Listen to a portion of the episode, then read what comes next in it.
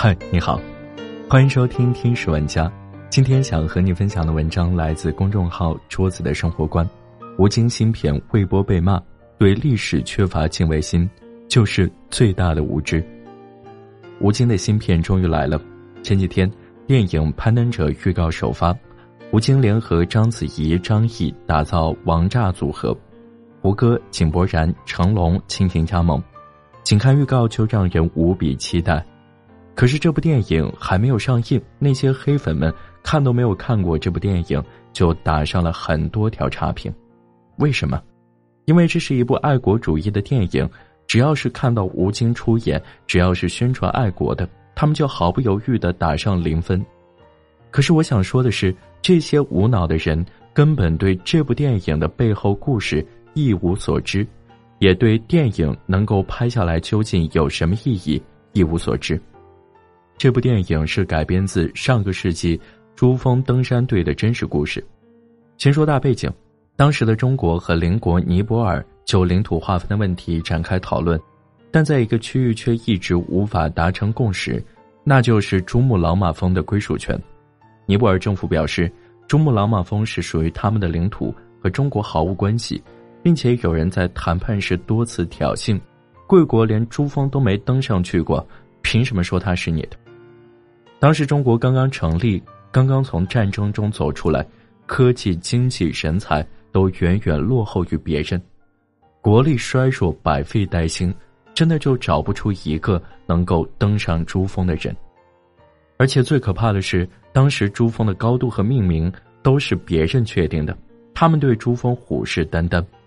苏联当时向中国抛出了橄榄枝，他们说愿意出一百名登山队员帮助中国。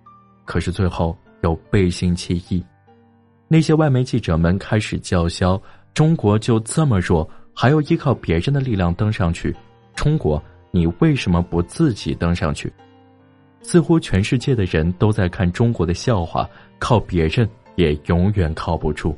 所以，如果想夺回主权，就要堵住别人的嘴巴。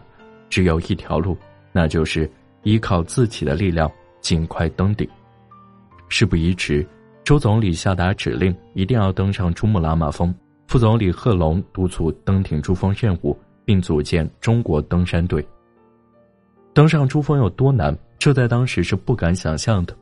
尼泊尔是从他们国家南面登上的，而我们要从中国的北面登陆。而珠峰北坡由于极寒的天气和陡峭的地形，一直被人们称为“死亡之路”，从来没有人登上。我们对登山队伍组织了很严密的筛选，不是头脑简单、四肢发达就行，对智力、体力都有很严格的要求。后来甄选出了二百人，开始训练，开始攀登珠峰。在攀登的过程中，有人因为严重的高原反应牺牲，有人因为气候的严寒冻坏了双手双脚，只能被截肢。浩浩荡荡二百人走到最后。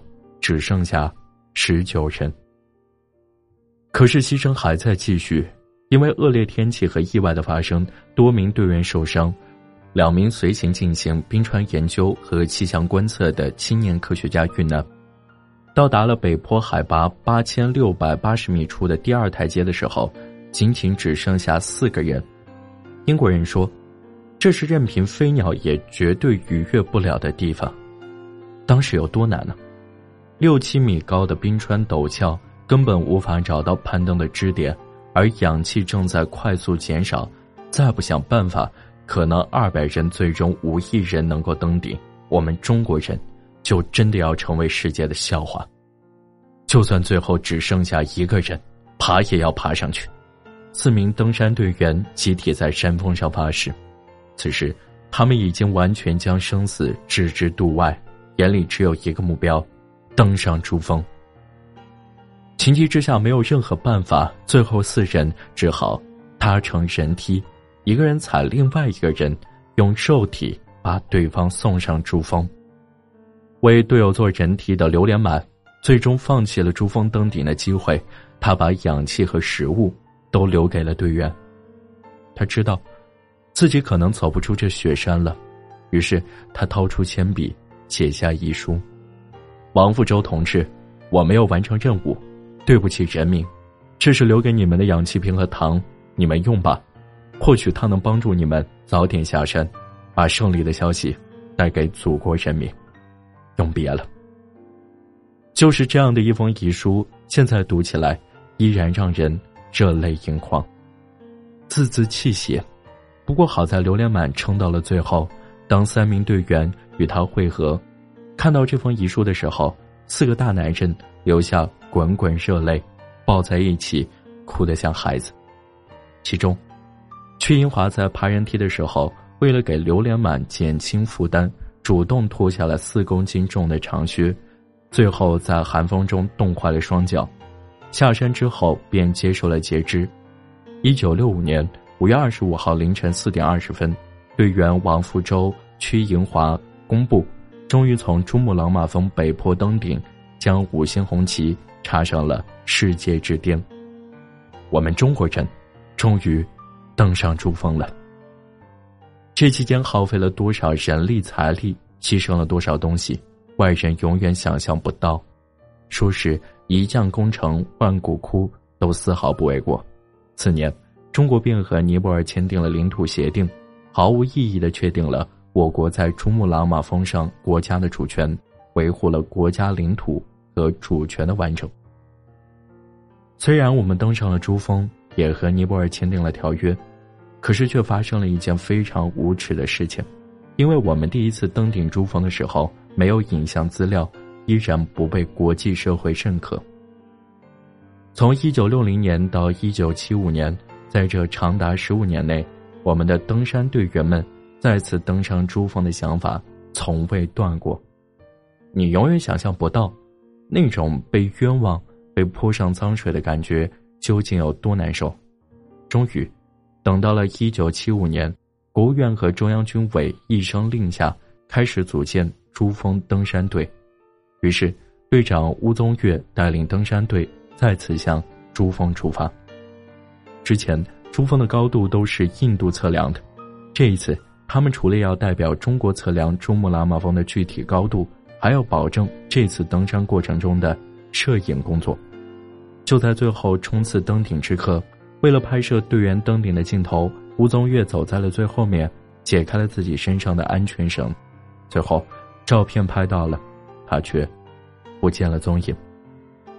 在队友下山的路上，他们发现了他已冻僵的尸体和保存完好的摄影机。直到最后，他都用生命保护那些数据和珍贵的资料。之前，印度人一直叫嚣珠峰真正的高度要参照他们的数据。这次登顶，中国正式向全世界宣布。珠穆朗玛峰的高度就是八千八百四十四点四三米，证明他们的数据不准确。国际上采用了中国的标准。